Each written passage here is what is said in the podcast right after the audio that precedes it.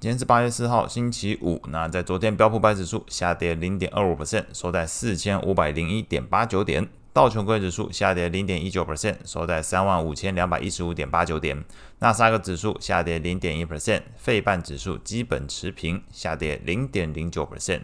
恐慌指数 VIX 下跌一点零六 percent，收在十五点九二。美国十年期公债利率上升八点九五个基点，来到四点一七九 percent。美国两年期公债利率下降零点六一个基点，来到四点八八五 percent。美元指数下跌零点一 percent，收在一零二点四九。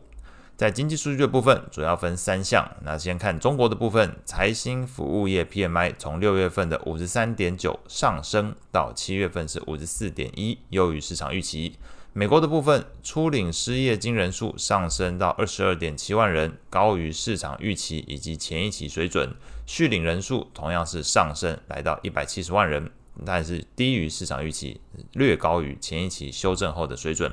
另外，美国 ISM 的服务业的指数从六月份五十三点九下滑到七月份的五十二点七，低于市场预期。所以在昨天美国的经济数据的部分来说，初领失业金人数或许对市场有些刺激效果，不过续领人数的部分并没有高过市场预期。同时，这个 ISM 的服务业还是持续下滑的一个情况。所以，如果要谈经济衰退的这个观点，或许有些支撑，但。也还是有它的呃不足之处哦，毕竟从这个初领跟续领的人数来看，并没有这个方向一致，然后让市场感到这个惊讶，并没有这个情况。所以在昨天美股来讲，历经在前一天这个大幅修正之后，整个投资气氛是呈现焦灼，美股四大指数盘整收小跌。那整个市场的关注焦点是放在盘后的公布财报的苹果跟亚马逊身上，并且关注今天礼拜五会公布的非农就业数据表现。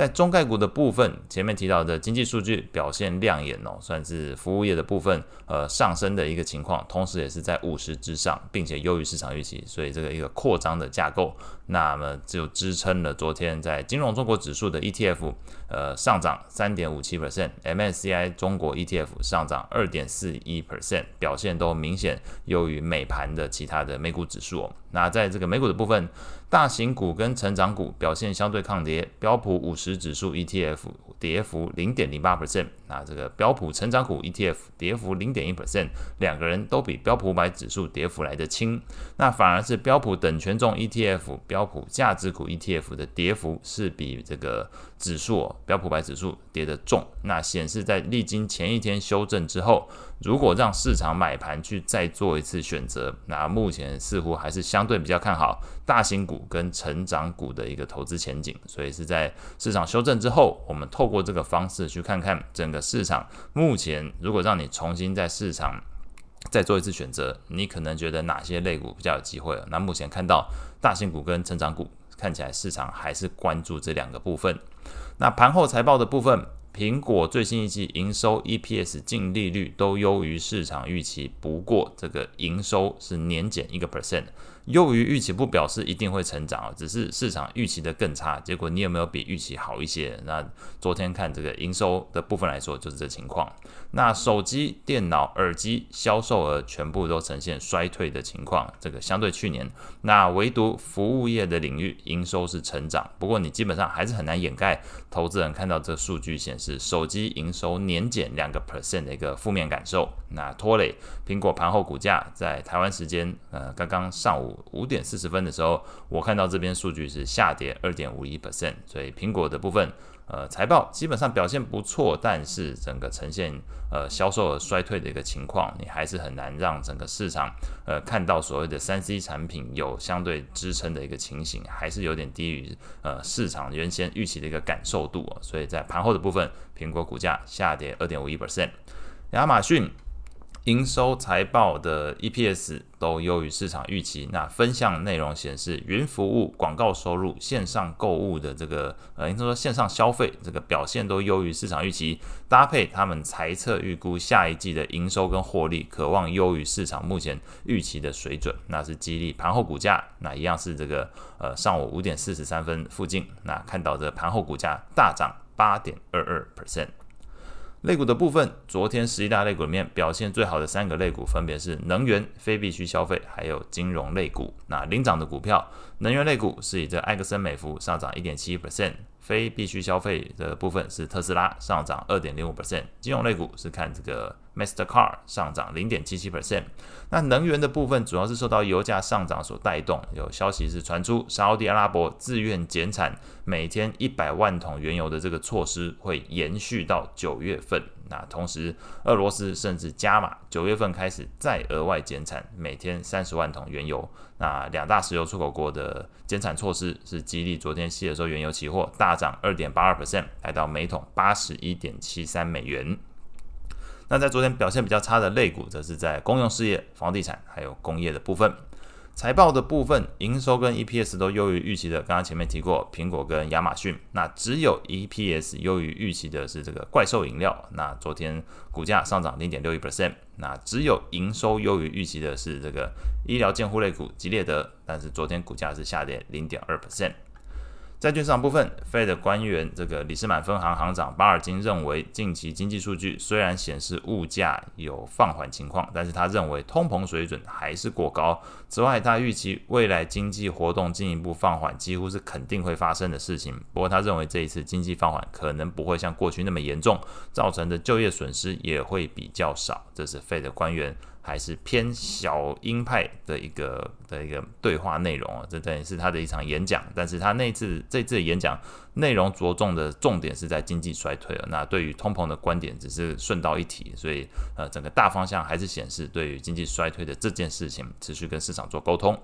那在美国公债的表现上来说，十年期公债利率是一度走扬十二点三个基点，来到四点一九九 percent 附近，创今年以来一个新高。三十年期公债利率也一度上涨十五点九个基点，来到四点三二七 percent 附近。那我们可以需要留意的地方是在于，随着三十年期利率走扬，目前美债殖利率曲线倒挂的情况，其实已经开始有些变化，像是十年减两年的这个利差。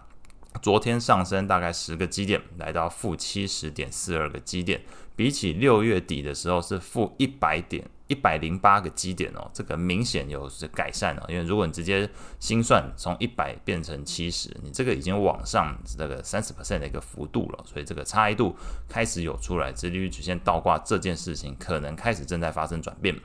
那在昨天债券型 ETF 的价格变化上，美国投资等级债券 ETF LQD 是下跌零点九 percent。美国高收益债 ETF HYG 则是下跌零点三二 percent。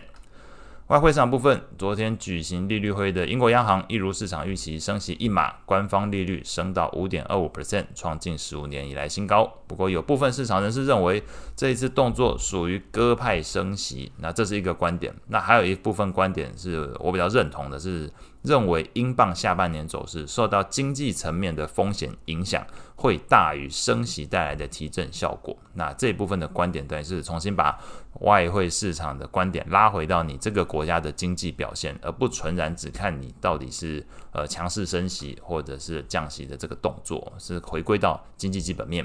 那英镑在昨天盘中。我知道有升息哦，不过盘中是一度贬值零点七一 percent，来到一点二六附近。那中场是基本收平，收在一点二七 percent，所以反映整个市场，你有升息不表示大家真的都一定买单，还是回归到这个经济基本面的一个观点。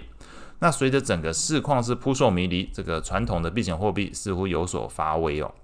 并没有纯粹只受到利差因素的影响而走弱，像是昨天日元上涨零点五一 percent，瑞郎上涨零点三三 percent。那当然这部分也不排除是市场先前过度反应利差的一个影响。那特别是在这一次惠誉调降美国信评之后。可能从某种层面上限制住了市场对于美国升息强度的一个想象空间。毕竟他提出的概念就是美国的债务的问题哦。那这部分或许开始对市场的想象带来限制。